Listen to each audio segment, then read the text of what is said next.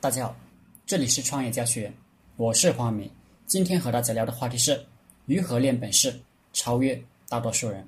每个人都想过上人上人的生活，每个人都想超越大多数人，这就要求你有本事，而且你的本事要超越大多数人。最好这个本事是你的爱好，是你的优势。那么如何练习呢？在西方有一个军事理论家。叫克劳塞维茨，他在西方的地位就如同我们中国的孙子一样。他有一部著作叫《战争论》，在西方与《孙子兵法》齐名。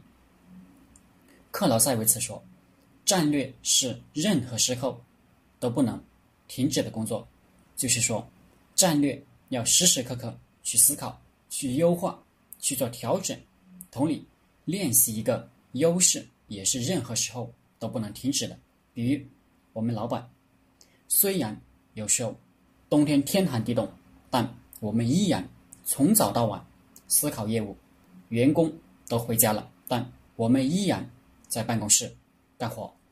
中国古代画家有一句话：“收尽奇峰，打草稿。”就是平时看到一山一河一花一草，心里都在打草稿，思考怎么作画。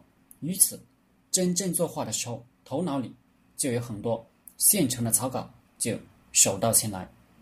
古代有一位军事家，从小立志于军事，游历各国，每到一处都指指点点，哪里可以安营扎寨，哪里可以设埋伏，都想好了。战争年代到来的时候，他就了然于胸。练本事就是心里只有这件事，吃饭也练。睡觉也练，做梦也练。比喻张国荣、梅兰芳，为了演戏都是时时刻刻琢磨，人戏不分。传说张国荣跳楼就是因为演戏入迷，根本分不清是在演戏还是在生活。有如此精神，投入到自己的特长、喜好的兴趣上面，自然能超越大多数人，自然能够上人上人的生活。也能够用自己的特长造福社会。我们很多当老板的、创业的人，若是时时刻刻都在琢磨自己的业务，肯定是收入飞涨。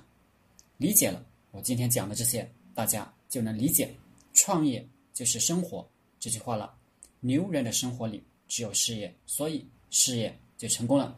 好了，今天的课程就分享到这里，谢谢大家。大家可以加我的 QQ 微信幺零三。二八二四三四二，祝大家发财！